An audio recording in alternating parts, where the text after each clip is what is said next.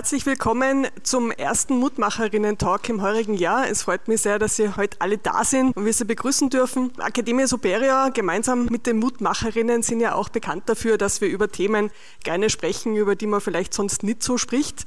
Ähm, heute geht es um finanzielle Unabhängigkeit, heute geht es auch um Geld. Das ist ja bekannterweise was, äh, wo man eher nicht so drüber redet. Das freut mich total, dass wir da dafür zwei wirklich außergewöhnliche Mutmacherinnen gewinnen konnten.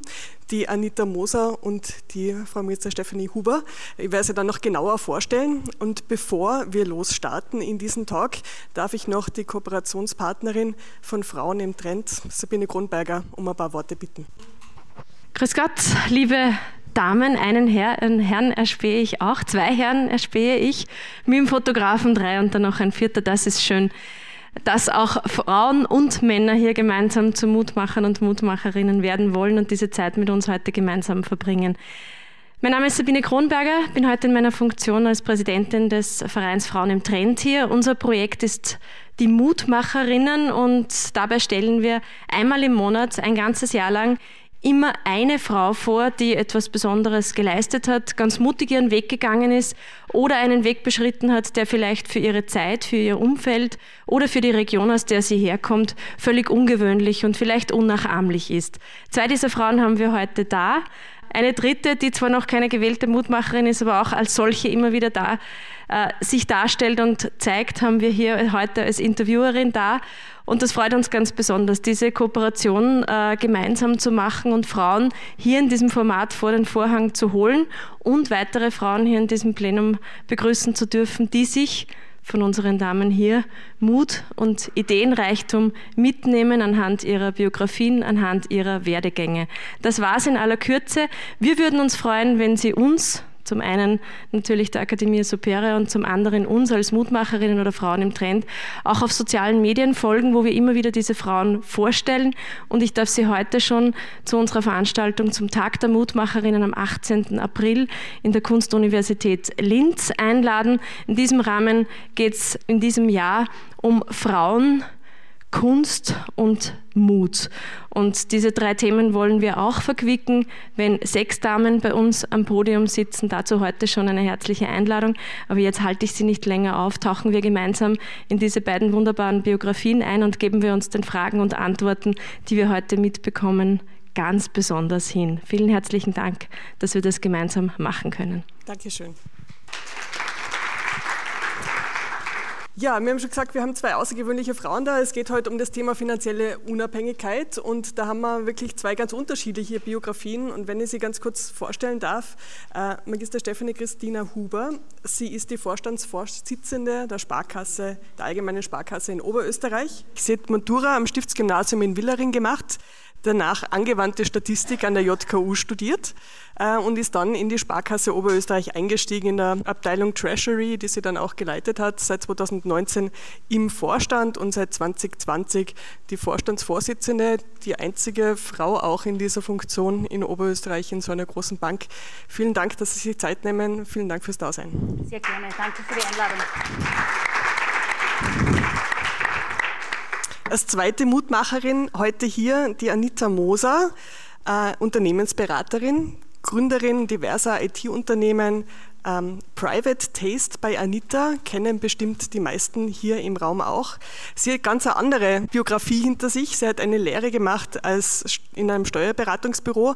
Nach der Geburt ihrer beiden Kinder ist sie dann im zweiten Bildungsweg, ähm, hat sie die Ausbildung zur Medienfachfrau gemacht, hat dann bei Hewlett Packard gearbeitet als Assistentin der Geschäftsführung und hat dann parallel dazu schon ihr erstes eigenes Unternehmen gegründet, das noch dazu in einer Branche, die jetzt nicht unbedingt ähm, so, so frauenlastig ist, nämlich in der EDV-Branche, ähm, hat 2005 de, de, de, das AKD-Baunetzwerk gegründet, das muss man sagen, genau, hat das dann 18 Jahre später verkauft und ist jetzt ähm, in ganz unterschiedlichen anderen Bereichen unterwegs. Wie gesagt, als Unternehmensberaterin äh, mit ihrem Kochbuch, Kochbuchautorin. Sie hat auch den Hofla die Hofladen-Map initiiert, die es gibt, ist auf Social Media sehr aktiv und unterwegs und hat zahlreiche Preise auch gewonnen in unterschiedlichen Bereichen. Lieber Anita, vielen Dank, dass du heute da bist. Danke für die Einladung. Alle, die schon einmal da waren, wissen, also wir werden jetzt ein bisschen eintauchen in das eine und andere äh, Thema und es gibt danach aber genauso für Sie und euch auch die Möglichkeit, Fragen zu stellen, auf die wir uns natürlich genauso freuen. Aber ich steige jetzt einfach einmal ein, so mit einer typischen Academia Superior-Frage. Was waren denn so die überraschendsten Dinge in den letzten sag, zwei, drei Jahren, wo Sie sagen, mit dem hätte ich eigentlich so in diesem Bereich nicht gerechnet? Was sind so die Surprise Factors, die Überraschungsfaktoren gewesen? Anita. Ich glaube, ich kann jetzt nur das sagen, was für alle der Überraschungsfaktor war. Wir hätten nie geglaubt, dass wir Pandemie kriegen. Wir hätten nie geglaubt, dass wir mal zu Hause arbeiten müssen. Und wir hätten nie damit gerechnet, dass jeder, glaube ich, von uns sein Geschäftsmodell ein bisschen verändern hat müssen. Also das Leben ist Veränderung und das war sicher für mich persönlich die größte Überraschung. Also ich weiß noch, wie die Pandemie gekommen ist, da habe ich mir gedacht, das gibt es nicht. Also ja, das war, das war definitiv für mich persönlich die größte Überraschung der letzten zwei, drei Jahre. Ja, dem kann ich mich einerseits anschließen und gleichzeitig, glaube ich, sind wir ja letztes Jahr auch durch den Krieg in der Ukraine überhaupt wieder durch einen Krieg in Europa erschüttert worden. Äh, das ist natürlich neben der persönlichen Betroffenheit hat das auch ganz vielseitige wirtschaftliche Auswirkungen, die auch jeder von uns, äh, jeder zu spüren bekommt. Und äh, auch als Sparkasse Oberösterreich ist es natürlich so, dass wir in diesen Jahren jetzt mit Pandemie, mit dem Kriegsausbruch, mit der Inflation, mit der Teuerung, mit den steigenden Zinsen immer wieder vor Herausforderungen stehen und es immer wieder ein Auf und Ab gibt, weil man kann ja auch die Chancen ergreifen, wie wir schon gehört haben, wenn man vor Herausforderungen steht. Also Gott sei Dank gibt es ja auch immer wieder dieses Auf. Was mich aber besonders beeindruckt hat in all diesen Jahren, wo es jetzt doch sehr herausfordernd war und eigentlich wirklich eine Herausforderung die andere gejagt hat, war dieser Zusammenhalt, der dann entstanden ist, auch jetzt unter unseren Mitarbeiterinnen und Mitarbeitern, aber auch in der Gesellschaft, dass man trotzdem diesen Willen einfach einfach so sieht und das so spürbar wird, dass man gemeinsam etwas bewirken möchte und etwas bewirken kann und sich eben auch verändern kann. Wie das Leben ist Veränderung. Absolut. Ähm, vielleicht steigen wir wirklich direkt gleich ein, ein ins Thema. Es soll heute äh, auch um finanzielle Unabhängigkeit gehen. Was ist so der Punkt, ähm, wo, wo Sie sagen, das ist, das ist für mich finanzielle Unabhängigkeit oder das gehört zu einer finanziellen Unabhängigkeit dazu? Vielleicht fangen wir mit Ihnen an, so die Sicht auch aus einer Bank vielleicht. Vielleicht beginne ich sogar trotzdem persönlich. Unsere finanzielle Unabhängigkeit war für mich schon immer, mich frei entscheiden zu können, was man auch tun will und was man tun möchte. Und es bedarf natürlich immer eines sehr guten und eingehenden Blickes auf die eigenen Finanzen und diese frühzeitige Beschäftigung damit, was kann ich mir leisten, was will ich mir leisten, wofür will ich etwas sparen. Und genau das ist es mein, aus meiner Sicht auch, auf was, als, auf was wir als Bank einfach gut achten, diese nicht nur Tipps mitzugeben, sondern natürlich auch in eingehender Beratung ganz stark auf das Individuelle einzugehen, auf die individuellen Möglichkeiten, auf die aktuellen, aber auch auf eine Vorsorge für früher. Und das macht natürlich dann die finanzielle Unabhängigkeit aus, zu sagen, ich kann zu jeder Zeit trotz alledem erstens weiß ich Bescheid über meine finanziellen ähm, Ängste, Sorgen, über meine finanzielle Gesundheit. Ich glaube, das ist ganz wichtig, äh, das auch nicht zu verleugnen und gleichzeitig für sich einen Plan zu haben, wie es weitergehen soll, damit man eben seinen Verpflichtungen nachkommt nachkommen kann, finanzieller Natur, aber sich vielleicht auch eben jetzt oder später den einen oder anderen Wunsch erfüllen kann. Mhm.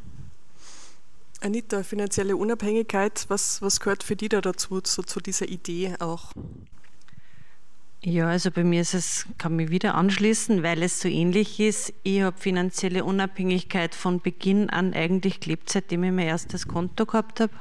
Ähm, ich habe persönlich das große Glück gehabt, dass ich beim Steuerberater eine Lehre machen durfte und da ging, da war ich 16, wie ich dort war und da ging es schon um Zahlen. Also ich bin relativ früh schon konfrontiert worden mit Einkommensteuererklärungen, Umsatzsteuererklärungen und diesen Themen, hat mich persönlich richtig bereichert. Mit 16 habe ich das gar nicht erkannt, aber jetzt im Nachhinein die finanzielle Unabhängigkeit war für mich mit dem Zeitpunkt, glaube ich, wo ich ein Konto eröffnet habe, ein eigenes und dort meine erste Lehrlingsentschädigung gekriegt habe, weil das war mein erstes Geld, das ich mir eingeteilt habe und das ich für mich selber verwenden habe können und das zieht sich dann durchs ganze Leben. Und ich habe im Prinzip meine finanzielle Unabhängigkeit nie aufgegeben. Ich habe immer mein eigenes Konto gehabt und ich habe immer darauf geschaut, für was ich mein Geld verwende und eben vorgebeugt für Situationen.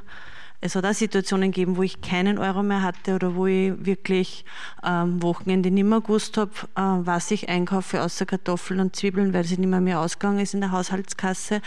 Aber die finanzielle Unabhängigkeit hatte ich auch zu diesem Zeitpunkt im Sinne dessen, dass ich für mich selber immer eigenes Geld hatte. In jeder, in jeder äh, Familien- oder Lebenssituation eigentlich. Auch in Karenzzeiten oder auch in Zeiten, wo man halt nicht das große Geld verdient. Also auch, dass es gar nicht so sehr an einer Summe X hängt, wo man sagt, das gibt mir finanzielle Unabhängigkeit, sondern einfach auch dieser Nein, Ich glaube, es ist einmal ein Grundsatz, eine Prinzipentscheidung, dass man sagt, okay, ich bin mein eigener Herr meiner Finanzen, meine eigene Frau meiner Finanzen in dem Sinn, ja. Dass ich, egal ob jetzt 10 Euro, 100 Euro oder eine Million am Konto habe, aber dass ich selber darüber entscheiden kann, äh, was mache ich mit meinem Geld, egal in welcher Höhe. Mhm. Ist das ein Thema, wo Sie beide auch den Eindruck haben, dass man darüber wirklich auch zu wenig spricht und zu wenig Zugang auch dazu hat? Ich sage jetzt einmal, da, dass man in einem Steuerberatungsbüro lernt, ist ja sozusagen nicht die, nicht die Regel, da steigt man gleich mal ein. Wir haben kürzlich mit Maturantinnen und Maturanten diskutiert, die haben noch nie in ihrem Leben irgendwo wirklich so diese Idee gehabt von einem, was ist ein Vertrag, was ist eine Versicherung, wie geht es mit Konto etc. Müsste man da mehr drüber reden oder auch vielleicht im Bildungssystem mehr, mehr anknüpfen? Also ich glaube persönlich, es hat sich schon sehr viel getan in den letzten 10, 20 Jahren, was das genau dieses Thema betrifft. Reden ist immer gut, weil wenn man Bewusstseinbildung macht und darüber spricht, dann fühlen sich wahrscheinlich viele ertappt. Ich habe äh, diese Woche einen ganz bedeut für mich bedeutenden Satz gelesen, wo es ähm, wirklich Kassen hat, äh, Frauen müssen sich dessen bewusster werden, ähm, dass eine Familie oder eine Beziehung oder eine Ehe unabhängig von dem Geld zu sehen ist. Also ein Mann sollte keine Versor kein Versorger darstellen. Und das, glaube ich, bringt es auch sehr gut am Punkt, weil warum sind manche nicht finanziell unabhängig? Weil halt in mancher Köpfe immer noch herrscht, wenn ich heirate, bin ich versorgt. Und ich glaube, das ist so ein springender Punkt, dass man einfach wenn man maturiert und ein Konto eröffnet, hat man im Prinzip schon den ersten Weg in die finanzielle Unabhängigkeit weil ich habe mein Konto und ich habe Zugriff. Ich bin Frau der Lage. Mhm. Haben Banken sowas wie einen Bildungsauftrag dahingehend vielleicht auch? Selbstverständlich haben wir einen Bildungsauftrag, aber es sollten nicht nur wir diesen Bildungsauftrag haben. Ähm, in mancher Hinsicht wird es uns ja auch oft schwierig gemacht, wenn man sagt, es darf dann ein Name einer Bank nicht vorkommen, wenn man darüber spricht. Das ist oft schwer, weil man den ja oft als Person quasi dann schon mit sich bringt. Aber wir sehen dort ganz stark unsere Verantwortung in der finanziellen Bildung. Wir haben ja hier auch vielfältigste Möglichkeiten, dass eben schon Schulklassen beginnen, sich einen Flip ähm, anzusehen, also einen Financial Life Park. Äh, da gibt es ja auch den Bus, also Flip to Go im Sinne vor Firmen, auch bei, vor Lehrlings, ähm, Ausbildungsstätten, aber auch in Schulen eben ist diese Möglichkeit, diesen Bus dann auch zu buchen und dort eben spielerisch eigentlich auch, sich auch diesem Thema Geld zu nähern. Gleichzeitig beginnt aber natürlich der Auftrag schon in den ureigensten Familien. Jedes Kind sollte Taschengeld bekommen, dem Alter entsprechend. Irgendwann dann auch das eigene Konto. Auch da gibt es ja schon sehr bald jetzt Möglichkeiten für Taschengeldkonten, damit man diesen Umgang mit dem Geld lernt. Mit eben, wofür will ich es ausgeben? Will ich mir etwas ansparen? Will ich es sofort ausgeben? Das sind so ganz elementare Dinge, die ganz, ganz wesentlich sind. Vielleicht auch einmal zu wissen, dass man nichts ausgeben kann, was man nicht hat. Also auch das ist natürlich ganz wichtig zu lernen. Und zu dieser Frage spricht man zu wenig darüber. Ähm, es gibt ja immer noch dieses Sprichwort, über Geld spricht man nicht. Ich glaube, es sollte eher heißen, mit Geld prahlt man nicht, aber man sollte über Geld sprechen. Man sollte darüber sprechen, wie man zu Geld kommt, wie man es veranlagen kann, darüber, welche Möglichkeiten der Vorsorge es gibt und man tauscht sich auch über andere Dinge aus, zum Beispiel über das Thema Ernährung. Äh, das ist ganz normal, dass man darüber spricht und sagt, wie halte ich mich gesund und warum soll man nicht darüber sprechen, wie halte ich mich finanziell gesund. Und das ist aus meiner Sicht so der Kernpunkt. Es ist immer die Frage, wie spreche ich über Geld. Und ich glaube, es braucht einfach genau diesen Austausch darüber, auch was machst du, wie unabhängig bist du. Und da werden oft sogar, glaube ich, in solchen Gesprächen auch Missstände aufgezeigt, was uns einfach auch immer wieder ähm, passiert oder auch nur zu Ohren kommt, dass man einfach merkt, dass sich gerade, und das ist leider immer noch so viele Frauen, genau dieser Tatsache nicht so bewusst sind und sich in Abhängigkeiten begeben, die nicht notwendig wären. Wenn ich jetzt in die Bank gehe und sage, ich möchte gern finanziell unabhängig sein oder junge Leute sich da beraten lassen, was, was gehört da alles dazu? Natürlich beginnt es mit dem Konto. Also zum, das Konto gehört zu finden. Ja, aber man, man, tut so, als wäre es selbstredend. Ich glaube, es ist aber noch immer erschütternd, ähm, gerade eben leider Gottes, wie oft es so ist, dass es halt nur Familienkonten gibt. Also ich glaube, das heißt, da muss man sich auch, auch darüber. dir zu eigenen Konten raten. Unbedingt. Also jeder sollte sein eigenes Konto haben. Spricht nichts dagegen, dass man noch ein Gemeinschaftskonto auch hat. Aber das ist der, der ureigenste Einstieg in die finanzielle Eigenständigkeit und Unabhängigkeit. Und Sie haben selber gesagt, da muss nicht immer unbedingt viel oben sein. Aber allein dieses Gefühl zu haben, ich tätige meine Zahlungen, ich bekomme meine Eingänge, ich bin da finanziell unabhängig und kann über das, was zur Verfügung ist, jetzt eigenständig entscheiden.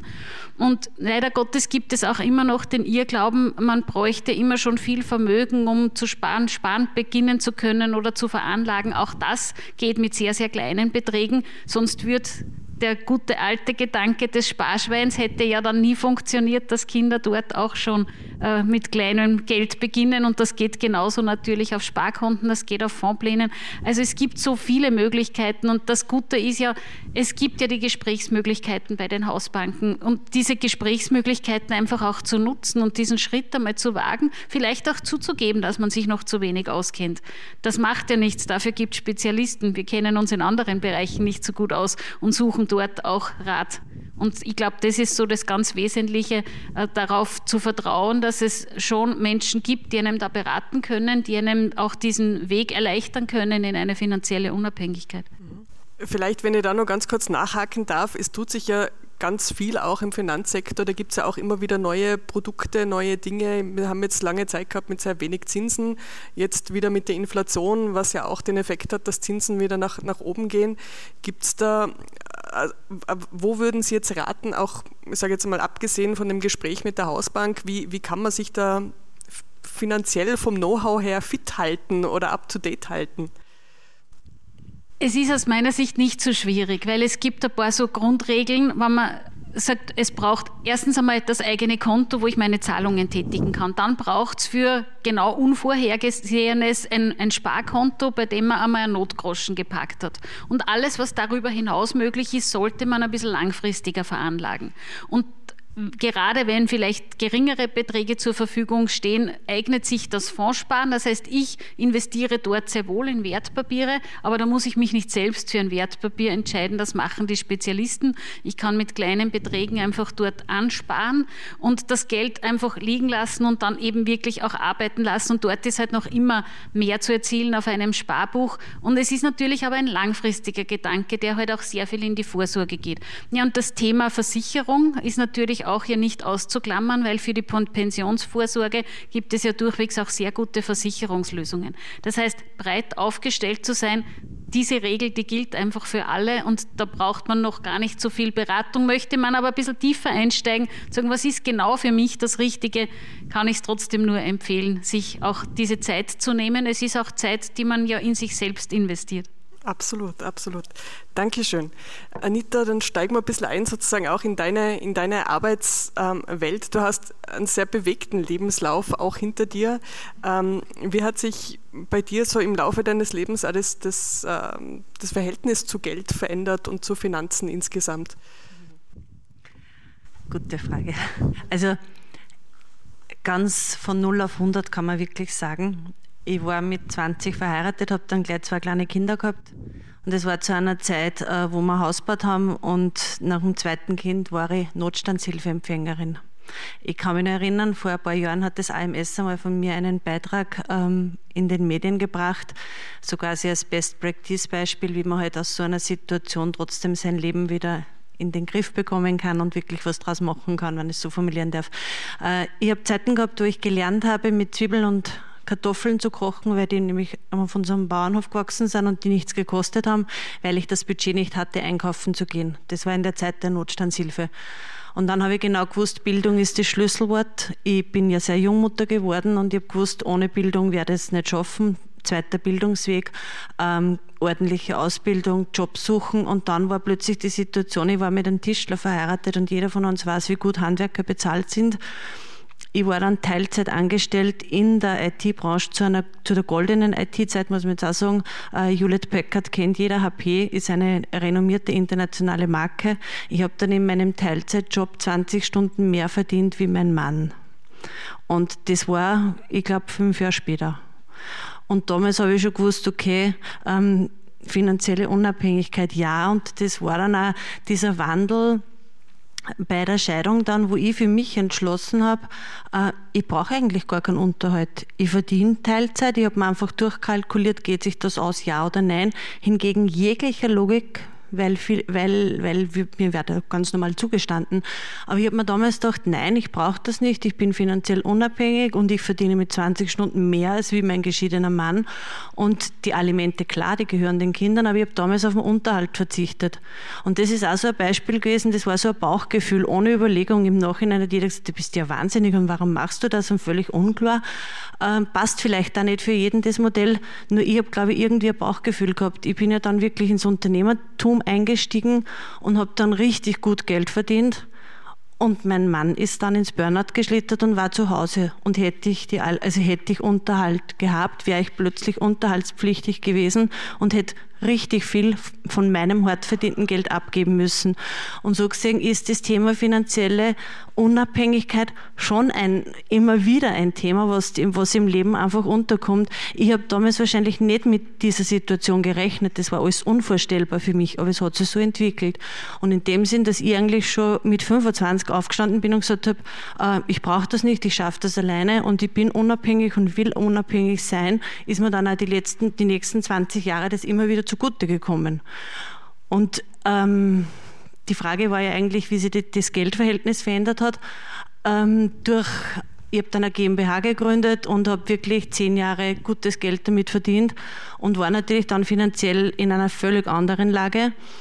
Ähm, da muss man sich dann neu organisieren und neu strukturieren. Und heute sage ich einfach, ich bin wieder so ein bisschen back to the roots viel Geld, das man verdient, wenn man viel auf Bühnen steht oder viel im Unternehmertum ist, spart man sich natürlich wieder, wenn man das nicht mehr macht. Ja? Das heißt, es ist immer so ein Verhältnis, was brauche ich wirklich an Geld, äh, mit dem ich gut leben kann oder was steht mir zur Verfügung. Aber im Endeffekt habe ich wirklich von 0 auf 100 gelernt, also mit ganz wenig Geld auszukommen und plötzlich bin ich eben jetzt bei den Themen, die die Frau Huber jetzt erklärt hat, mit der Veranlagung. Ich habe mich da jetzt total äh, eingeholt gefühlt, weil vor vier Jahren, wie ich die Firma verkauft habe, habe ich plötzlich richtig viel Geld gehabt.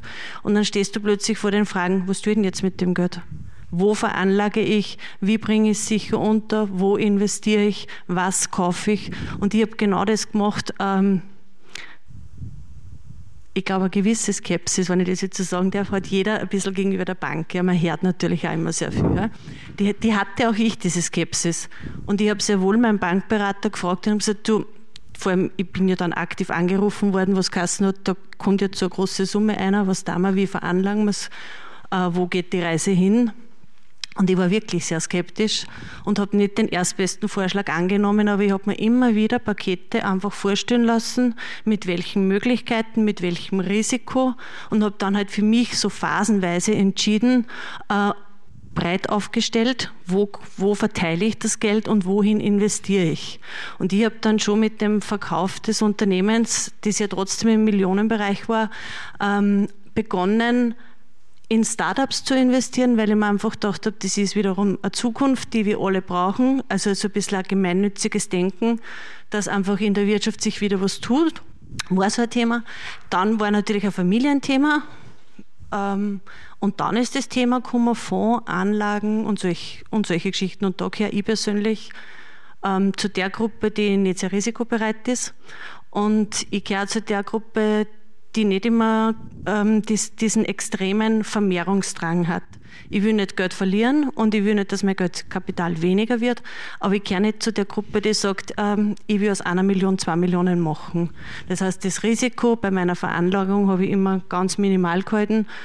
Ich habe vielleicht nicht die besten Renditen, aber ich, ich habe das Gefühl, ich bin, ich bin gut betreut. Und das war jetzt ganz aktuell gerade wieder, ich bin Sparkasse, aber nicht Oberösterreich, das ist aus der Geschichte bedingt, weil ich eine Mühlviertlerin bin und mit 16 mein erstes Konto eröffnet habe und ich zu diesen Menschen, und das, das geht immer um den persönlichen Kontakt, um den Menschen. Ich habe mich da wirklich jahrzehntelang sehr gut betreut gefühlt. Wie in Linz Unternehmen gegründet habe, bin ich, jede Bank hat angelupft, äh, wechseln, wechseln, wechseln. Ich habe meine Bank beibehalten, ich bin immer noch bei der Sparkasse im Bregarten, ich bin sehr zufrieden damit und ich habe jetzt nicht vor, dass es wechselt. Aber es, diese persönliche Betreuung ist für mich einfach das Um und Auf. Und wenn ich dort einmal das Gefühl hätte, ähm, ich werde dort nicht abgeholt oder sie vergessen mich oder der persönliche Service, weil oft fragt man sich ja, wozu braucht man noch eine Bank? Ich komme ein ganzes Jahr nicht nach Bregarten auf die Bank, aber ich fühle mich trotzdem gut betreut. Telefonisch, per Mail, per App oder wenn ich Bedürfnisse habe und ich komme auf sie zu, dass sie mich beraten. Und ein bisschen eine aktive Beratung kommt auch so immer wieder zurück und auf den Zug kann man dann aufspringen oder man lässt ihn vorbeifahren. Danke, auch in diese Einblicke sozusagen, wie, wie du das auch für dich geregelt hast und in welche Dinge. Die, die Sparkasse hatte dieses Claim Glaub an dich. Sagt sich das in Wahrheit leichter, als es ist? Natürlich sagen sich ein paar Worte immer leichter als mit dem, was dahinter steht. Das Wichtige ist, dass man so etwas auch lebt und nicht nur einen Claim hat. Und das ist schon eine tägliche Aufgabe, die uns allen natürlich in der Bank äh, zusteht und uns andererseits natürlich auch fordert. Einerseits natürlich für unsere Mitarbeiterinnen und Mitarbeiter und für unsere Kundinnen und Kunden.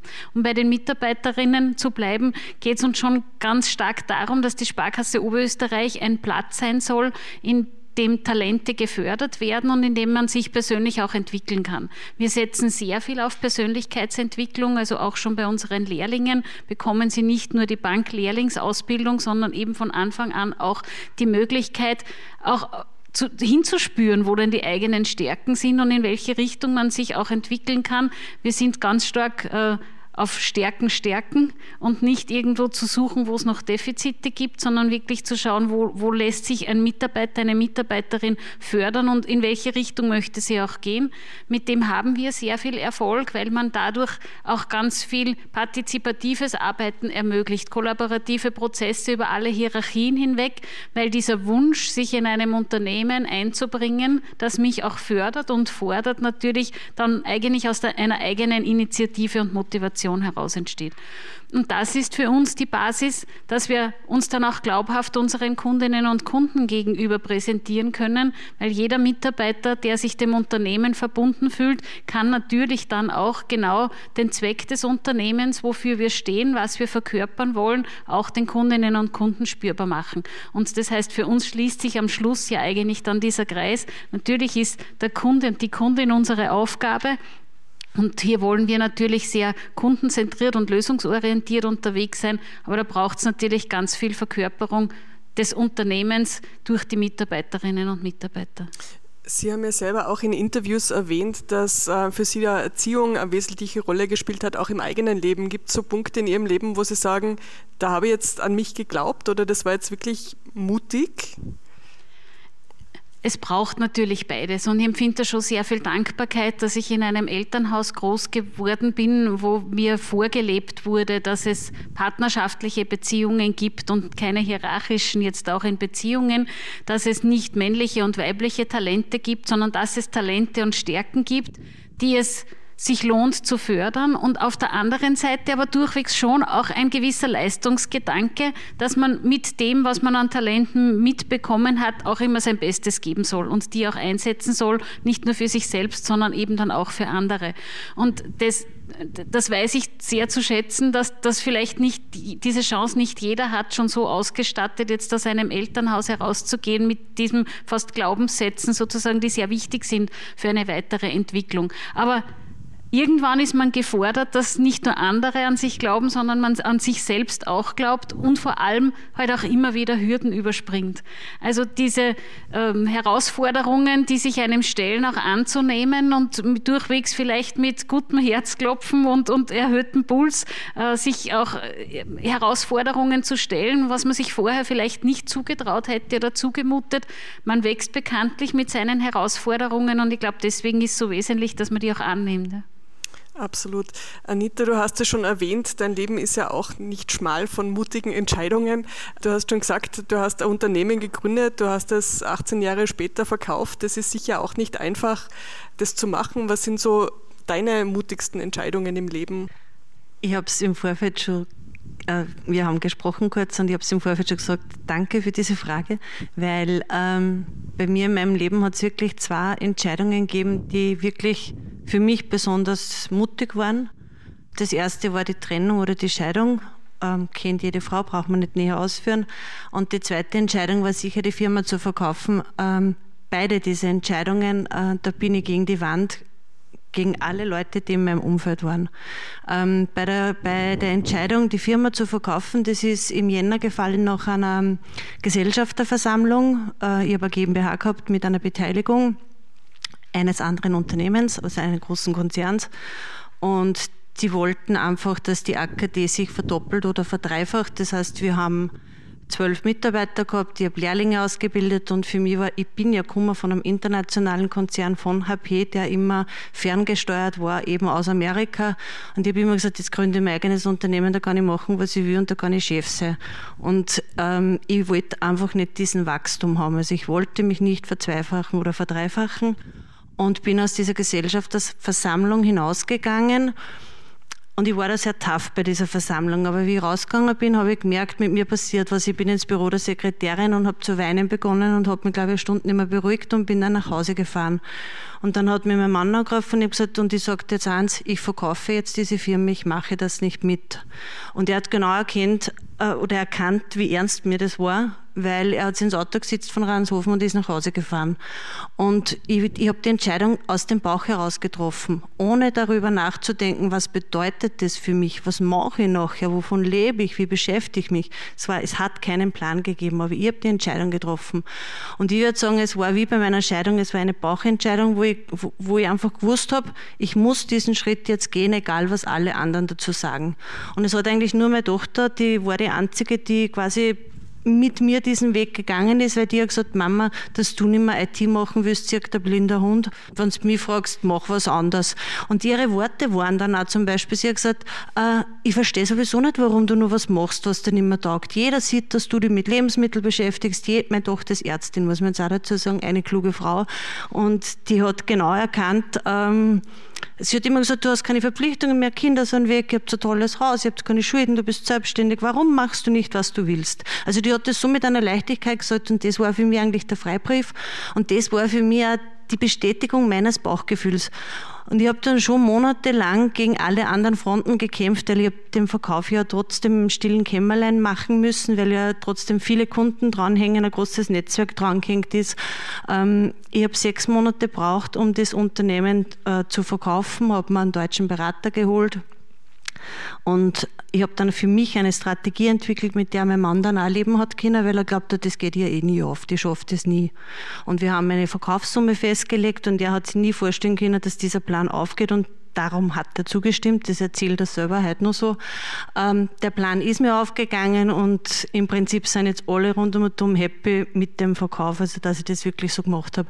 Aber es war eine Bauchentscheidung und das waren meine zwei mutigsten und schwierigsten Entscheidungen. Und ich habe schon irgendwann gelernt, ich kann es aber nicht sagen, warum und wieso, auf den Bauch zu hören. Ist das was, ähm, wo du auch sagen würdest, also das ist ja auch so ein bisschen, das, das passt ja zu diesem Glaub an dich. Ähm, genau. Also wann, wann weißt du, dass der, dass der Bauch gewinnen sollte gegenüber äh, es, anderen? Also ich kann es nur von mir sagen, aber bei mir gibt es immer so Momente, wo das Hirn einfach ausschaltet. Ähm, eine Frau, die auf den Unterhalt verzichtet, da schaltet das Hirn aus. Weil das wird man in Wahrheit niemandem empfehlen. Man macht das aus einer inneren Überzeugung. Und genauso war das bei mir mit dem Firmenverkauf. Also mein Mann, der ist Mathematiker, muss man jetzt auch sagen, er hat Mathematik studiert, also ein sehr, trotzdem ein Zahlenmensch. Äh, der einer seiner ersten Sätze, Herr Kassen, bist du wahnsinnig, so viel Geld wie mit der Firma kannst du nie wieder in deinem Leben verdienen. Und ich bin ihm gegenübergestanden und gesagt, und, brauche es? Und das war auch wieder so ein, ein, ein Moment, wo ich gewusst habe, ähm, ich werde nicht untergehen. Ich, ich kann mir das leisten und ich habe immer gesagt, und wenn ich nicht mehr so viel verdiene, ist es auch egal, weil dann reduziere ich halt irgendwie meinen eigenen Lebensstandard. Das heißt, ich habe schon immer einen Plan, wie viel Budget habe ich, was kann ich verbrauchen und wo fällt mir vielleicht was oder wo kriege ich das wieder her? Und für die, für, nach, dem nach dem Firmenverkauf war für mich eins ganz wichtig wieder ein Modell zu finden, um Geld zu verdienen. Also ich, ich habe nicht vorgehabt, mit 50 oder 52 nichts mehr zu tun, sondern das war mir persönlich ganz, ganz wichtig. Äh, mein Konto läuft weiter und da muss jedes Monat ein Income sein. Also ich habe nicht vorgehabt, mir jetzt irgendwie auf irgendwas auszuruhen und vom Sparbuch zu leben, sondern wirklich, und auf das zum Beispiel achte ich auch jetzt nur sehr genau. Also mir ist wichtig, am Jahresende eine positive Bilanz zu haben und zu sagen, jedes Monat habe ich mir das Geld Geld selber verdient.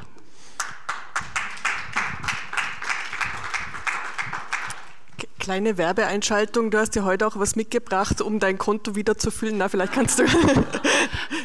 ähm, ich habe gestern erst erfahren davon, dass ich meine Bücher mitnehmen darf oder soll. Also wer meine Bücher nicht kennt, sie anschauen möchte, sie stehen dort vorne.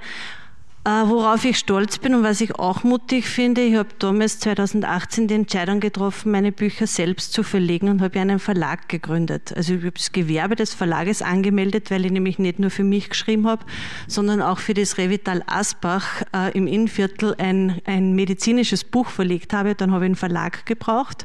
Sabine stand jetzt gerade, aber es war wirklich so. Also ich habe den Verlag gegründet, habe äh, das erste Buch zeitgleich mit dem Firmenverkauf äh, verlegt gehabt und bin bin dann im Nachhinein auf den Geschmack gekommen, dass das eigentlich voll meins ist. Ich, hab, äh, ich koche so gerne, die Kinder waren draußen, ich habe wirklich mich spielen können.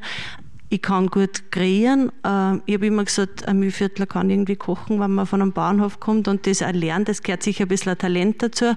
Aber ich habe nie wirklich Köchin in dem Sinne gelernt. Der Konditorin bin ich jetzt ein bisschen nahe gekommen, weil ich mit der, Lehr der Konditorenlehre jetzt mit 52 irgendwann gestartet habe. Aber nichtsdestotrotz, ich habe jetzt fünf Bücher geschrieben. Ähm, sehr bunt. Das Low Carb Buch ist vor zwei Jahren erst entstanden, weil ich mit meinem Mann beschlossen habe, wir müssen Gewicht reduzieren. Und wir haben ein halbes Jahr lang wirklich äh, zusammen 34 Kilo verloren. Und dann haben meine Leute im Internet oder meine Follower, wie man es so schön sagt, immer gesagt, hey, bitte in ein Buch, wir wollen das auch und wir wollen diese Rezepte haben. Äh, so hat jedes Buch seine Geschichte es gibt ein Tortenbuch, es gibt ein Adventbuch, es gibt ein Keksbuch und das Anserbuch. Mittlerweile bin ich im Eigenverlag über 20.000 verkaufte Bücher, was mich besonders stolz macht, weil ich ja im Prinzip kein, keinen Verlag dahinter habe und keine Vertriebskette, aber auch wirtschaftlich gesehen natürlich das Beste, was da passieren kann, wenn du selber verlegst, bist du selber für deinen Gewinn, deine Margen und alles, was du hast, verantwortlich. Und ich würde jetzt einmal sagen, wenn man es gescheit macht, ist natürlich auch lukrativ. Aber man braucht ein Netzwerk, das, ähm, das ist das das um und auf. Also wer ein Buch haben möchte, anschauen kann es jeder, kaufen kann man hier auch, aber dann bitte bei der Kollegin hinten äh, Name hinterlassen und Adressdaten, weil wir die Rechnung nachschicken müssen, weil wir jetzt da natürlich keine Kasse nicht haben. Aber danke für die Möglichkeit, also ich habe gar nicht gerechnet damit, also danke. Gern. Ähm, Vielleicht darf ich kurz fragen, wenn, wenn, wenn, Sie das jetzt so aus einer Bankensicht hören, von jemandem auf die Alimente verzichte und äh, ich verkaufe jetzt meine Firma, also zieht sich da irgendwie alles innerlich zusammen?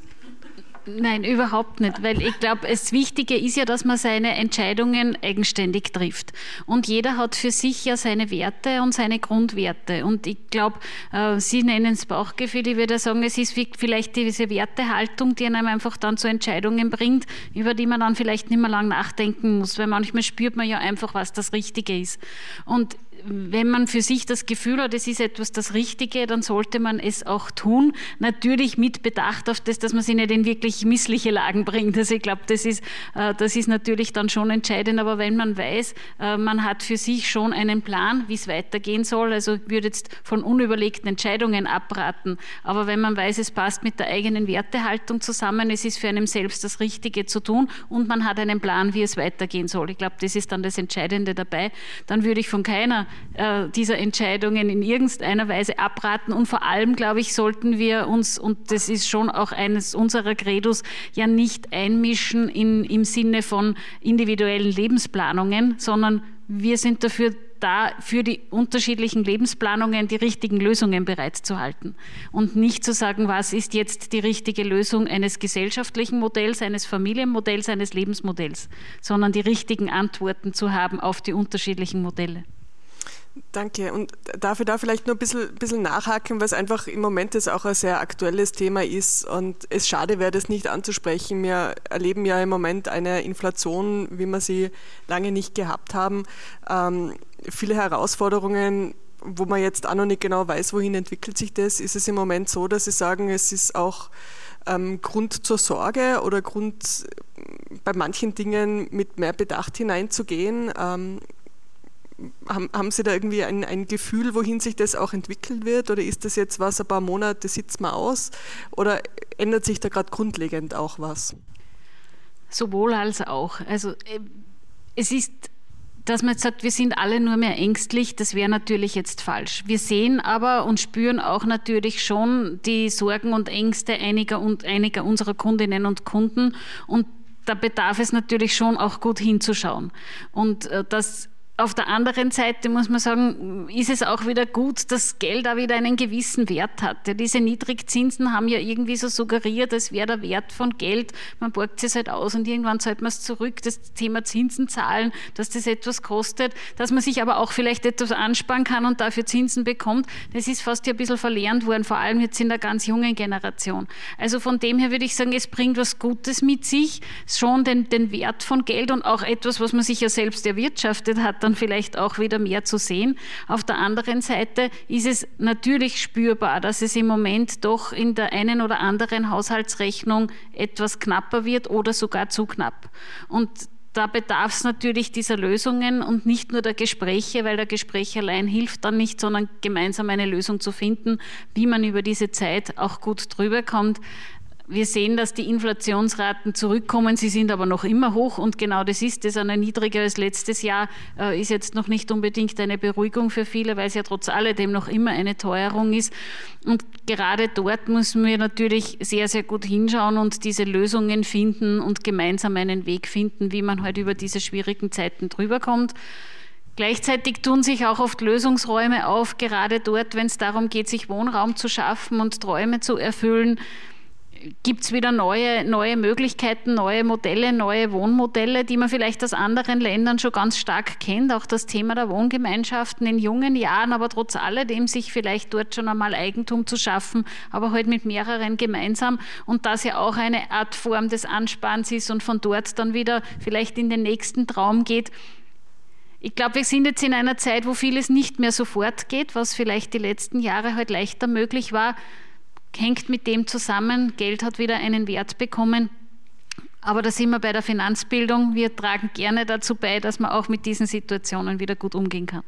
Das heißt, diese Haltung, die wir öfter auch, ähm, wie jetzt gerade wieder erlebt haben in der Diskussion mit jungen Menschen, die dann sagen, ich kann in meinem Leben gar nicht mehr so viel Geld verdienen, wie heutzutage eine Wohnung, ein Haus, ein Grundstück, was auch immer was auch immer kostet. Darum macht es auch überhaupt keinen Sinn, überhaupt damit anzufangen oder das geht sich sowieso nicht aus. Das ist eine, die Sie so, so nicht ganz stehen lassen würden, oder? Würde ich auf gar keinen Fall so stehen lassen. Es ist vielleicht eben nicht mehr möglich, sofort alles zu machen. Und wenn man sich so ein bisschen umschaut, sieht man ja doch, dass in den letzten Jahren da Häuser herausgewachsen sind, bei denen von vornherein alles perfekt war. Und wenn man sich zurückerinnert äh, an Zeiten, wie Häuser gebaut worden sind, wo halt wirklich noch eigenständig Ziegel für Ziegel auch aufgebaut wurde und ich kann sagen, ich habe selbst gestemmt in meinem Haus. Also von dem her bin ich, weiß ich schon, was es heißt, auch selbst Hand anzulegen, um sich halt einen Traum zu erfüllen. Und es bedarf vielleicht auch wieder anderer Leistungen und anderer Lösungen. Und ich glaube, das ist das Wesentliche, dass man nicht jetzt hoffnungslos ist, weil es nicht mehr so ist wie in den vergangenen Jahren. Aber es gibt ja gute Lösungen und da werden wir alle gemeinsam wieder die Wege finden. Und auch nicht so, dass wir alle auf Wohlstand verzichten müssen, sondern das in einer anderen Form Wohlstand liegt natürlich auch immer ein bisschen in der eigenen Definition, als was man halt dann auch Wohlstand empfindet. Und ich glaube, viele würden auch sagen, solange ich finanziell unabhängig bin, ist es auch eine Form von Wohlstand.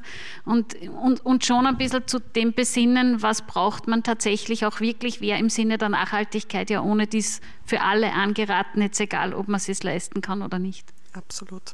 Wir brauchen auf jeden Fall anregende Diskussionen, drum einmal der Blick in, in diese Richtung. Gibt es von Ihnen aus, von euch aus Fragen, die Sie an die beiden Mutmacherinnen jetzt schon stellen möchten? Große Zurückhaltung? Doch, okay. Ähm, einmal Wurfmikro. Äh, wir zeichnen heute auf, darum bitte auch hineinreden, damit wir es damit entsprechend haben. Danke vielmals. Äh, ich bin bei den Soroptimistinnen engagiert und wir haben äh, 100 Jahre Jubiläum letztes Jahr gefeiert und uns auch vier Themenbereiche herausgesucht, die also im Sinne der Frauen besonders wichtig sind und unter anderem eben auch das Finanzthema, weil einfach wirklich sichtbar ist, dass hier ein extremer Bildungsbedarf gerade auch bei jungen Frauen äh, ist und wie gesagt, wir haben da Broschüren und Kartenspiel und so weiter und bemühen uns heute halt im Bildungsbereich auch an Schulen etwas zu bewegen, weil wir eben nicht die Einschränkungen haben, die ein Bankinstitut zum Beispiel hat, weil das natürlich unter Werbung fällt und daher im Bildungsbereich nicht angewendet werden darf. Ich habe im Rahmen der äh, Kinderuniversität äh, im Sommer letzten Jahres ein Seminar gehalten für die sieben- bis zwölfjährigen über von der Kaurimuschel bis zum Bitcoin und habe da ein sehr spannendes Erlebnis gehabt, nämlich die ganzen Kinder waren extrem interessiert am Bitcoin und auch ein bisschen an dem Tauschhandel von der Steinzeit oder so, worüber sie überhaupt nicht wirklich reden wollten oder sich nicht interessiert haben, war zum Beispiel ein Überblick über ihr Taschengeld zu erhalten, weil einfach die Meinung vorgeherrscht hat, ich habe auch, weil ich habe ja natürlich nicht gefragt, wie viel habt ihr oder so, sondern ich wollte ihnen einfach beibringen, man muss Einnahmen und Ausgaben gegenüberstellen und einen Überblick haben. Das ist vollkommen uninteressant gewesen, weil alle alles bekommen. Also ich glaube, dass da im Bereich der Familien ganz viel Notwendigkeit wäre, die Kinder wieder den Wert des Geldes äh, zu vermitteln. Eben nicht, dass man ihnen weniger gibt, aber dass man von ihnen eben verlangt, dass sie damit aktiv umgehen. Und da sind natürlich die Jugendkonten, äh, die ja normalerweise mit 14, soweit ich weiß, erst beginnen. Ich habe mit meiner Bank damals, wie mein Sohn klein war, schon mit 10 die Möglichkeit bekommen, ihm das zur Verfügung zu stellen. Aber äh, gibt es da auch die Möglichkeit, digital schon für die Kinder, das, also im Sinne des Electronic Bankings das irgendwie zu handeln? Wir versuchen dann natürlich immer weitere Schritte auch zu machen, aber es hat natürlich eben auch wieder mit Vorschriften zu tun, die es natürlich gibt und mit Gesetzen und mit Regularien. Deswegen ist, Sie haben selber angesprochen, auch das so wichtig, was aus dem Elternhaus eigentlich auch mitgegeben wird. Denn es passiert, und da kann ich genau das unterstreichen, was Sie schon gesagt haben, so oft, dass dann Jugendliche sagen, ja, jetzt wird es Gott sei Dank Zeit für mein eigenes Konto, weil das Geld kommt aus dem Bankomat. Und, dieses, die, die, und da müssen wir, glaube ich, alle aufpassen, was man einfach vorlebt, dass ja trotz alledem nur das ausgegeben werden kann, was dann eigentlich auf einem Konto dahinter ist. Das war halt früher mit dem Geldtaschel leichter irgendwie erlebbar, weil wenn nichts drinnen war, dann war halt nichts da, es auszugeben. Und dieses Gefühl, solange ich eine Karte habe, kann ich auch immer bezahlen. Also Sie haben es angesprochen, es beginnt dieser Bildungsauftrag trotzdem in den Familien. Wir versuchen etwas beizutragen, eben zum Beispiel mit diesen Flipbussen, die man durchwegs eben natürlich auch schon in jüngeren ähm, Alter besuchen kann. Die Möglichkeiten, was wir digital machen können, sind aufgrund der Regularien schon eingeschränkt, aber auch dort versuchen wir natürlich immer mehr, das aufzumachen und, und unser Bestreben geht dahin, wirklich ganz, ganz früh diesen eigenen Umgang mit Geld zu erlernen, weil gerade wenn es digital ist, ist es umso schwerer greifbar. Also so gesehen ist die Frage, ob zu bald ein digitales Konto zu haben überhaupt das Richtige ist oder ob man zuerst überhaupt trotzdem diesen haptischen Umgang mit Geld lernen sollte. Und Monopoly spielt man jetzt, glaube ich, auch schon mit Karte, oder? Das geht irgendwie mit, mit, mit Karten mittlerweile. Anita, du hast zwei Töchter. Wie, wie, wie hast du das äh, Sohn und eine Tochter, Entschuldigung, wie hast du das weitergegeben? Ähm, ich habe Sohn und Tochter, genau. Ich glaube, dass man bei den Wertigkeiten ansetzen muss, weil ich habe das nicht so gehandelt. Ich, ich höre oft nur meinen Sohn jetzt so in der Pubertät hör, äh, schreien, will ich jetzt nicht sagen, aber jammern, Mama, du hast doch eh das Geld, warum kriege ich das nicht? Oder gib mir das, ich will das und das noch. Also ich habe meine Kinder ehrlich gesagt sehr kurz gehalten. Ähm, kurz im Sinne von, sie haben Taschengeld bekommen, ähm, sie haben nicht alles gekriegt, sie haben sich sehr viel selber verdienen müssen. Ich habe einmal in die Körn, ins Körner Gymnasium dürfen ähm, zu einer Besprechung, weil meine Tochter muss Fenster putzen. Sie war 14 oder 15. Es war ein Thema. Und ähm, ich habe mich dafür rechtfertigen müssen. Aber ich habe meinen Kindern, glaube ich, schon vermittelt und schon gelernt, ähm, dass man zuerst was arbeiten muss, Geld verdienen muss, um es dann ausgeben zu können. Und ich, ich, ich habe immer sehr damit gehadert, äh, wie viel Geld kann ich mir an Fremdkapital aufnehmen, um mir dann wieder was damit zu kaufen. Also das war bei meiner Tochter, die ja Ärztin ist, in Graz jetzt echt ein Thema. Die hat Gott sei Dank ihren Willen durchgesetzt und hat vor der Krise noch ein Haus gekauft und hat natürlich fremdfinanzieren müssen. Und wie wir erst schon gehört haben, es ist ja vorher alles so leicht gegangen. Bei meiner Tochter ist es auch super leicht gegangen. Ähm, fremdfinanzieren kein Thema. Ähm, wir haben das wirklich total intensiv in der Familie ausdiskutiert, ob das klug ist oder nicht. Und ich bin dann selber quasi überstimmt worden, aber auch zu der Entscheidung gekommen, dass es klug war, dass sie es gemacht hat. Heute bin ich besonders froh, dass sie es gemacht hat, weil es wäre jetzt viel, viel schwieriger geworden. Aber ich glaube, dieses Bewusstsein, wann ich fremdfinanziere, wie kann ich es auch zurückbezahlen, ohne dass ich mir jetzt auf irgendwen verlassen kann dahinter, ohne dass ich jetzt Bürgschaften brauche von irgendwem, sondern auf eigenen Füßen zu stehen. Und das erlebe ich zum Beispiel bei meinen Kindern ganz speziell, denen ist beiden ganz wichtig, äh, dass sie ihr Eigentum selber finanzieren. Also das ist denen ganz, ganz wichtig. Ähm, ich glaube, da spreche ich für viele Mütter. Es ist immer selbstverständlich, dass man die Kinder unterstützt. Aber ich habe immer einen Leitsatz gehabt und den, den haben sie auch sehr oft gehört. Ich habe mir mein Leben auch verdienen müssen und ich habe mir selber was geschaffen und bin halt froh darüber. Und ich will auch, dass sie meine Kinder selber das Leben finanzieren, leisten können und selber was schaffen können. Und alles darüber hinaus, was man so unterstützt oder ihnen dazu gibt, das macht dann auch noch Freude. Das, da freuen sie sich wie ein kleines Kind, wenn sie trotzdem so das, das Haus habe ich mir gekauft, aber super, Mama hat mir was für den Garten dazu gegeben oder wie ein Pool oder sonst irgendwas. Das ist dann, sie lernen den Umgang mit Geld. Also ich glaube, meine Kinder haben das wirklich gelernt. Die haben Taschengeld gehabt und wobei Konto haben sie nicht so bald gehabt. Aber gut, sie sind jetzt auch schon 30 und erwachsen, die Zeit ist natürlich auch schon ein bisschen, hat sich verändert. Aber ich wollte erst nur sagen, was meine Kinder auch sehr, oder mein Neffe zum Beispiel auch sehr viel macht. Es gibt so Übungsdepots bei Banken, wo sie sich mit Aktien oder weil erst Bitcoin das Thema gehört habe, über einen Neffen, der sich damit wirklich beschäftigt auf der JKU.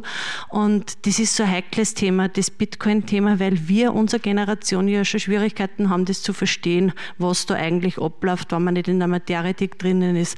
Aber es gibt so Übungsmöglichkeiten und das bieten die Banken immer wieder an oder Medien bieten sie immer wieder an, so Übungsdepot. Und ich weiß, da ist bei uns richtig eine Familienchallenge entstanden, weil das jeder ausprobiert hat. Und letztendlich haben wir in der Familie keinen, der wirklich jetzt ins Aktiengeschäft großartig eingestiegen ist, weil jeder erkannt hat, was da für riesengroßes Risiko dahinter steht. Ja? Also dass man da wirklich entweder auf jemanden anderen vertraut oder sie ordentlich einarbeiten muss, um, das, um mit Aktien zu handeln. Mhm. Und die Übungsdepot habe ich zum Beispiel ganz sinnvoll äh, erachtet, wenn es dann einmal so Oberstufe gingen oder gegen Matura sind. Danke. Noch Fragen? Danke. Äh, es ist jetzt keine direkte Frage in dem Sinn, aber äh, vielleicht dazu ganz ein wesentlicher Punkt. Nur ich komme selbst aus dem Bankensektor und habe relativ viele Weiterbildungen gemacht im Thema finanzielle Bildung habe damit begonnen 2016, 2017 und war in einigen Schulen und habe das damals sehr schockierend gefunden, dass in Handelsakademien oder Handelsschulen oder Gymnasium, Gymnasien keinerlei finanzielle Bildung angeboten wird. Und für mich war es insofern auch schockierend, dass äh, kurz vor der Matura, also fast äh, angehende Maturantinnen und Maturanten, äh, keinerlei Informationen oder sehr wenig also sehr wenig Informationen zum Thema Aktien- oder Anleihenmarkt hatten. Also das war für mich total schockierend, weil ich mir gedacht habe, das ist im Endeffekt eine Gesellschaft, die von der Wirtschafts-, vom Wirtschaftswachstum und vom Wirtschaftsleben etwas wissen muss. Das sind junge Erwachsene. Wie sollen die selbstständig äh, werden? Und das war ganz ein wesentlicher und äh, ja. Da, da, würde ich noch gerne was sagen dazu, weil anschließend passt da sehr gut dazu, dass ich das, ich arbeite jetzt sehr viel mit Tech2B für die Startups, also Startup-Unternehmen. Und das sind ja durchaus junge Menschen, 18 plus, äh, teilweise Studenten, also sie bewegen sich so zwischen 18 und 30. Und dort bemerke ich zum Beispiel, dass die nicht nur an, wenig Ahnung haben von Finanzen, sondern auch das ganze Wirtschaftsthema viel zu kurz kommt. Äh, ich glaube, dass da irrsinniger Bedarf da wäre, vor allem in den höher bildenden Schulen, vielleicht einmal über, über neue Fächer nachzudenken eben Finanzen und äh, weil es hängt ja mit jeder Firmengründung, ist ja eines der wesentlichen Themen, sind die Finanzen. Das heißt, wenn ich es mit 15 nicht lerne, mit 20 nicht lerne, im Studium nicht lerne, wann soll ich es lernen? Ich kann es dann nur mehr in der Praxis lernen und dann wird es manchmal bitter, bitter böse. Und wenn man sich so Startups anschaut, warum die scheitern, ja, ähm, da sagst du als Erfahrener, sagst du dir, das hätte gar nicht anders sein können, weil wenn ich keinen Businessplan habe und ich kann nicht nachschauen, wo meine Lücken sind, also es gibt so, wir haben super Instrumente. Jeder, der in der Wirtschaft ist, weiß, ein Businessplan ist eine Grundvoraussetzung, um zu wissen, wo stehe ich, wo will ich hin, was habe ich. Wenn ich das aber nicht lerne und ich habe mit 20, 25 eine tolle Idee und ich würde es umsetzen und ich gehe in eine Richtung Startup-Unternehmen, wann soll ich das lernen? Wann soll ich das machen? Das heißt, das, der Bildungsauftrag müsste eigentlich einer, überhaupt in den höher bildenden Schulen kehrt einfach ein Fach mit Wirtschaft und Finanzen meines Erachtens äh, überdacht und ins Leben gerufen. Also es ist ein Bildungsthema. Sie haben ja auch ähm, sehr viel mit Startups und jungen Unternehmern zu tun. Ist das auch was, wo Sie sagen, das, das spüren wir bei uns auch? Das ist echt ein Thema? Ich würde nur mal bei, da anknüpfen, bitte, und ähm, auf das reflektieren, weil ich schon gesagt habe, ja, wir sehen es auch als unseren Auftrag, Finanzbildung zu fördern. Und ich glaube, genau bei diesem auch, das gehört unterstrichen. Äh, wir sind jetzt als Sparkassengruppe hier schon auch ganz stark vernetzt jetzt mit der Politik, um genau dem hoffentlich einen Schub zu geben, weil es eben sehr, sehr wichtig ist, dass das auch in den Schulen unterrichtet wird. Das Thema Startups, ja, wir sind mit unserer Startrampe ja in der Tabakfabrik vertreten, ähm, genau aus dem Grund, weil wir hier nicht äh, daran denken, dass man sagen, dort unterstützen wir jetzt nur unsere Kundinnen und Kunden, sondern genau dort eigentlich zu helfen, wo am Anfang der größte Bedarf ist. Und das liegt natürlich sehr oft zum Beispiel bei dem, einen Business Case dann durchzurechnen, ja, einen, einen Plan zu haben. Natürlich helfen wir auch beim Schleifen von neuen Ideen und einmal zu schauen, ist das überhaupt eine einzigartige Idee oder gibt es das schon woanders, aber vor allem dann dabei zu sagen, wie kann sich dieses Modell einmal auch rechnen und zu einem wirklichen Geschäftsmodell werden. Und das ist sehr notwendig, weil da kann ich da ein, einhaken und bestätigen, dass diese Bildung, die Finanzbildung zu dem, was braucht es auch und dass nur die Idee allein natürlich nicht, nicht genug und nicht ausreichend ist, einfach sehr oft noch nicht vorhanden ist. Und da sehen wir natürlich auch unseren Auftrag, aber ich unterstütze eben das voll. Wir müssen in den Schulen ansetzen und gerade die Sparkassengruppe versucht hier auch wirklich mit Initiativen mit der Politik in, in diesen Diskurs zu gehen und hier Möglichkeiten zu schaffen. Und dafür danach nachfragen, ist das auch ein Thema, wo man politisch sagt, ähm, da, da steigen wir drauf ein oder ist das eher schwer unterzubringen? Das Bewusstsein ist natürlich da. Auf der anderen Seite darf man natürlich nicht vergessen, es gibt so viele Dinge, unsere Gesellschaft ist viel schnelllebiger geworden. Es gibt noch viel mehr, was man jetzt eigentlich wissen sollte, um sich in unserer Gesellschaft, in der Wirtschaft gut zurechtzufinden. Man muss auch aufpassen, dass wir unsere jungen Menschen nicht überfordern, indem wir immer was noch zusätzlich draufpacken.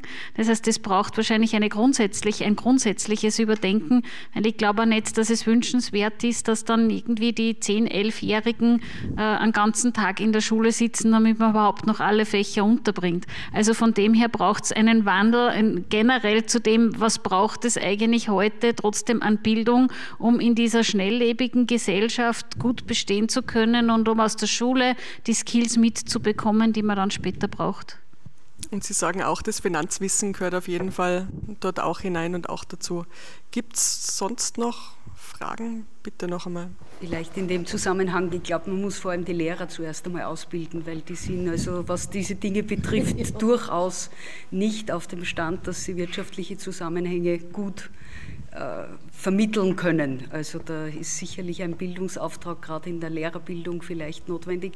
Und was, also es gibt auch sehr viel Information, zum Beispiel die österreichische äh, Nationalbank hat ein Eurologisch heißt es auf der Homepage.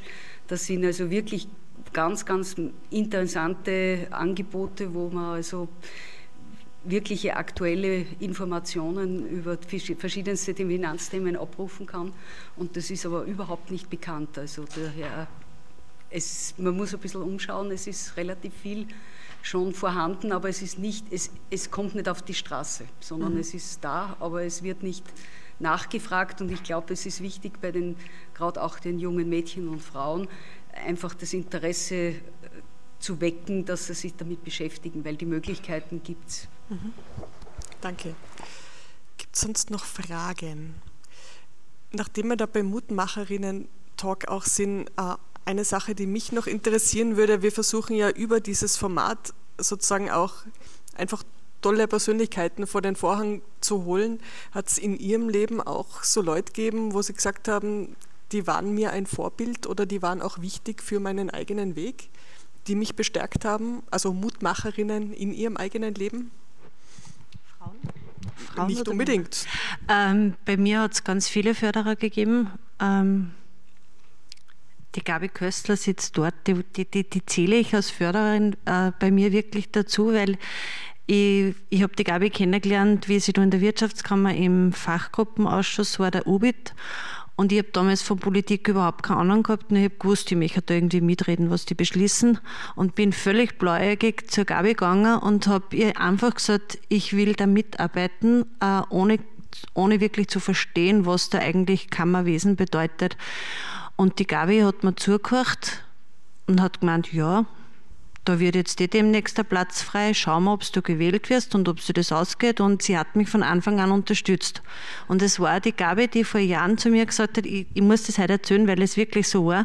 Du hast vor Jahren zu mir gesagt, äh, Anita, ich, ich weiß nicht, du kehrst eigentlich nicht in die IT. Und ich habe immer gesagt, bitte, wo gehöre ich denn sonst hin? Und das war zu Zeiten, wo, wenn mir da jemand gesagt hätte, ich, ich verkaufe die Firma mal, hätte ich das vehement abgelehnt und hätte gesagt, nein, nie und nimmer, das habe ich erfunden, das habe ich entwickelt, ich habe das aufgebaut. Also ich, ich hätte ja vor vielen Jahren die Firma nie und nimmer verkauft. Und die Gabi war zum Beispiel so eine, die hat damals gesagt, nein, du kehrst dort nicht hin. Ich habe gesagt, wo kehre ich denn bitte hin? Und sie sagt, ja, ganz klar in die Beratung.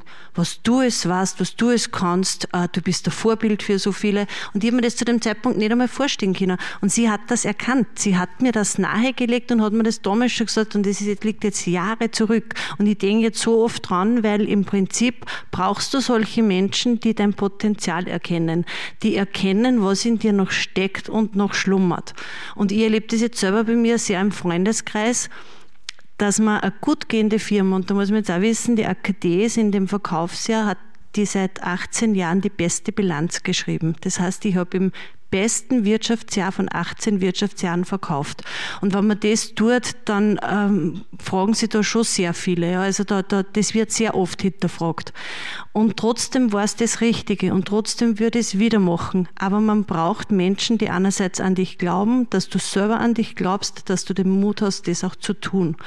Und ähm, in der IT war es so, da war ich ja wirklich Vorreiterin. Ich habe im Jahr 1998 auf DOS begonnen, also auf schwarzen Bildschirm Zahlen und bin dann halt gleich zu den größten Computerhersteller der Welt gekommen. Und da hat einer der Techniker zu mir gesagt, ich meine, du schaust echt gut aus, aber die kann ich mir nicht unter den Tisch mit einem, mit einem Drucker zum Reparieren vorstellen. Solche, solche Antworten habe ich bekommen. Und trotzdem hat es auch dort Förderer gegeben. Förderer, die einfach gesehen haben, ähm, die kann was, die tigert sie eine, die will das machen und die fördern wir. Also ich glaube, bei mir hat es gegeben, sehr stark sogar über die Jahre. Ich habe mit sehr viel Zweifel und sehr viel äh, Vorurteilen kämpfen müssen, weil eine Frau, die schlank ist und gut ausschaut und dann noch in die IT will, das hat überhaupt nicht zusammenpasst. Nur Mutter alleinerziehend, es hat alles nicht passt.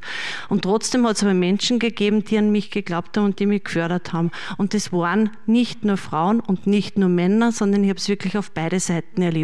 Aber es ist immer so ein bisschen ähm, ein Win-Win, glaube ich. Man muss glaube ich, mit seinen Förderern auch auf einer Linie sein, wann die Fronten müssen irgendwie auch zusammenstimmen.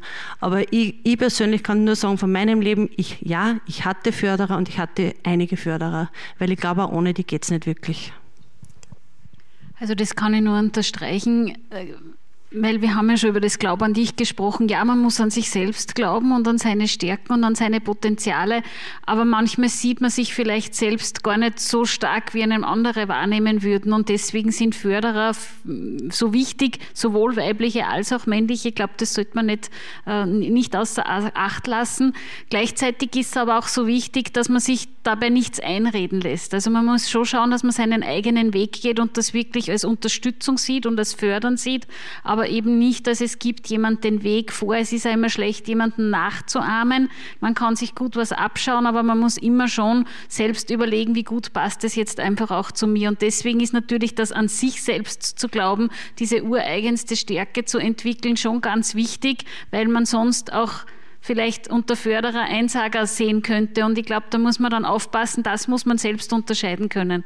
Aber brauchen tut es jeder. Man braucht jemanden, der einem unterstützt in den eigenen Fähigkeiten, der die Talente sieht, die wahrnimmt und denen auch Raum gibt, dass sie sich wirklich auch entfalten können. Sie haben eh auch schon ein bisschen zuerst erwähnt, was Sie auch sozusagen bankintern in diese Richtung auch machen, um eben gezielt Talente Talente zu fördern. Gibt es auch so Persönlichkeiten, wo Sie sagen, von denen habe ich mal was abgeschaut im Sinne von Führungsstile, im Sinne von, äh, wie man die Dinge ab, angeht? Ähm, da irgendwo Vorbilder?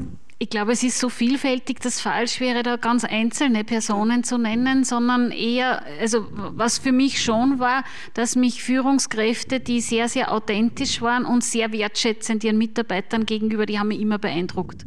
Und das weiß ich schon für mich, dass ich bei denen immer besonders gut hingeschaut habe, wie die das machen, weil es heißt nämlich nicht nur, dass man immer streng sein muss und von oben nach unten irgendwie die Dinge vorgeben und entscheiden muss, um trotzdem jetzt auch wirklich viel Respekt Respekt zu haben. Und es waren immer die Führungskräfte, weiblich und männlich, die den meisten Respekt ihrer Mitarbeiterinnen und Mitarbeiter hatten, die am wertschätzendsten mit ihnen umgegangen sind. Und da habe ich mir sicher ganz viel abgeschaut. Und ich glaube, Sie haben irgendwo ja auch mal gesagt, ähm, es geht nicht nur darum, sich abzuschauen, wie man es machen will, sondern wie man es auch nicht machen will, oder? Da kann man auch sehr viel lernen. Ja, natürlich genauso. Ich glaube, da muss man auf aufpassen, weil jeder ist einmal im Stress, jeder gerät operativ unter Druck und ich glaube, dann muss man schon auch schauen, dass man sich nicht oder, oder, vielleicht sogar gut drauf schauen, dass man sich selbst dabei ertappt, wenn man vielleicht in solche Fallen hineinsteigt, die man eigentlich unbedingt vermeiden wollte. Also ja, auch zu wissen, wie man es nicht machen möchte, ist immer ratsam. Das ist absolut. Ähm, vielleicht biegen wir schon ein, ich schaue noch einmal kurz in die Runde, biegen wir ein in die, in, in, in die Schlussrunde, vielleicht noch, noch zwei ähm, Fragen dazu. Das eine wäre, was, was würden Sie sagen, was, was macht Ihnen persönlich Mut? Ich sage jetzt auch in herausfordernden Zeiten, wie wir sie hinter uns ähm, haben und vielleicht auch noch vor uns haben.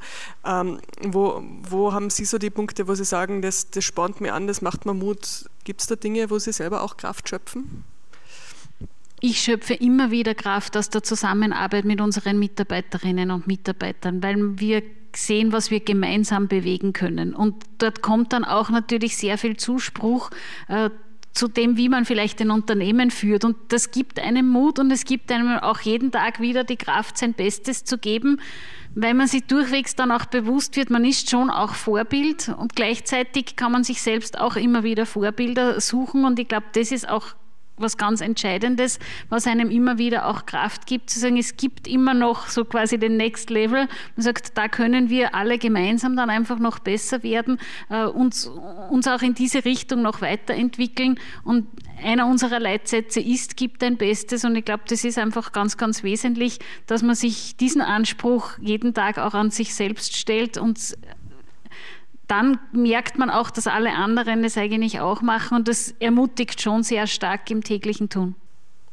Bei mir ist ähm, der Mutfaktor, glaube ich, eigentlich die Leidenschaft, weil ich gemerkt habe, ähm, ich habe damals mit der IT, ich war so leidenschaftlich. Also ich, ich wollte das unbedingt machen, ich habe das geliebt und ich habe Nächte vor dem PC verbracht, wo andere noch nicht einmal das Wort schreiben haben können. Wie ich verkauft habe, hat mein Mann gesagt, die Leidenschaft ist dir verloren gegangen, darum verkaufst du jetzt. Und er hat recht gehabt.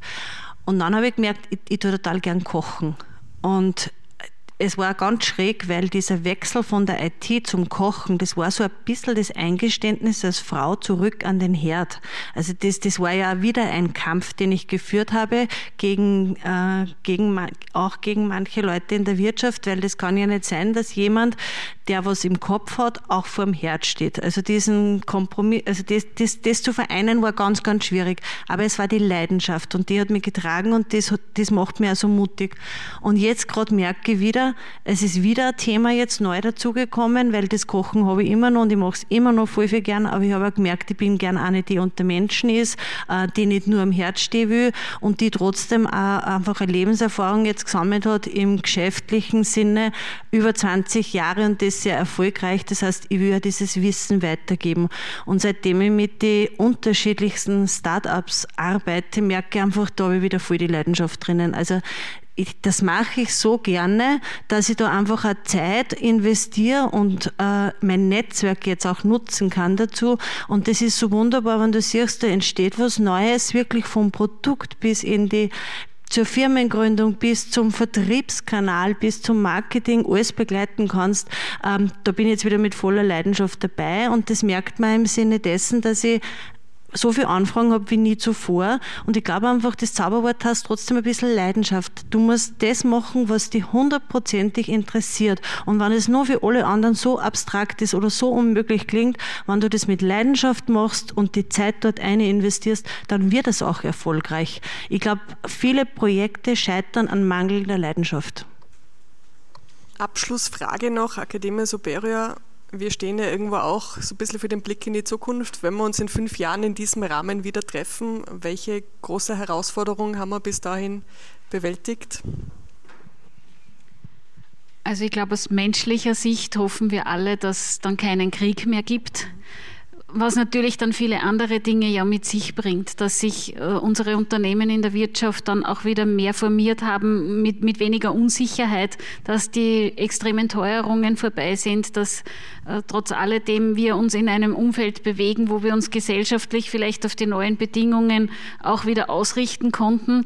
Das wäre wär so dieser Blick, den, den ich gerne auch hätte. Gleichzeitig wissen wir, wenn wir fünf Jahre zurückschauen, wer hätte vor fünf Jahren gedacht, was jetzt in diesen fünf Jahren alles geschehen und passiert ist. Das heißt, wir müssen uns auch dessen bewusst sein, es werden wieder neue Herausforderungen kommen. Darum glaube ich, ist wirklich eher auch viel mit Hoffnung verbunden, dass, dass wir auch in diesen unruhigen Zeiten einfach alle wieder ein, einen gemeinsamen Weg finden, da durchzugehen und für neuere Herausforderungen dann gerüstet sind. Aber haben gesagt, das Leben lebt auch von den Veränderungen und das macht uns ja auch irgendwie immer besser, wenn wir dann gemeinsam neue Lösungen finden. Deswegen gehe ich schon mit sehr viel Zuversicht auch in die Zeiten, wenn wir nicht wissen genau, wie sie werden werden in fünf Jahren möchte ich immer noch sagen können, äh, ich bin gesund. Das ist eines meiner persönlichen großen Werte. Wer mich kennt, weiß ja, dass mein Lebenslauf sehr viel gesundheitliche Themen äh, begleitet haben. Ich habe ja vor 20 Jahren eine ganz schwere Herzoperation gehabt und war ja nahe dem Tode und war ja sechs Monate quasi außer Gefecht. Und wenn man den Tod so nahe ist, weiß man auch, ähm, da hat man vor, vor dieser Zeit, vor 20 Jahren, habe ich nur das Gefühl gehabt, oh Gott, ich versam was im Leben, mir fehlt was, äh, ich bin ja noch so jung. Also ich möchte in fünf Jahren sagen können, ich bin noch immer so gesund, mir geht es sehr gut, das ist einfach mein, wirklich mein höchster Stellenwert. Ähm, die Finanzthemen betreffen mich jetzt sehr wohl auch noch, aber nicht mehr so sehr, weil ich jetzt im Prinzip an, trotzdem einen Lebensstatus erreicht habe, wo ich sagen kann, ich kann mir zumindest den normalen Alltag gut leisten und da wird es jetzt nicht mehr viel ändern. Ich habe auch für die Pension vorgesorgt und weiß im Prinzip, wenn ich alt werde, habe ich ein gutes Auskommen. Ähm, Beruflich habe ich jetzt für mich persönlich gar keine so hohen Ziele mehr, weil ich jetzt eigentlich, ich versuche immer jeden Tag zu leben und das zu nehmen, was auf mich zukommt und das bestmöglich umzusetzen.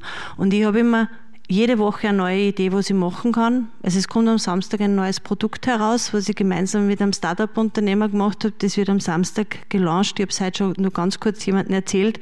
Äh, das sind so Dinge, ich habe eine Idee, ich finde das gut, ich will das machen. Und das möchte ich in fünf Jahren noch machen können. Diese Freiheit zu haben, das zu tun, was ich leidenschaftlich gern tue. Und gesund zu sein. Wunderbar. Herzlichen Dank für den wirklich spannenden Mutmacherinnen-Talk. Danke. Thank you.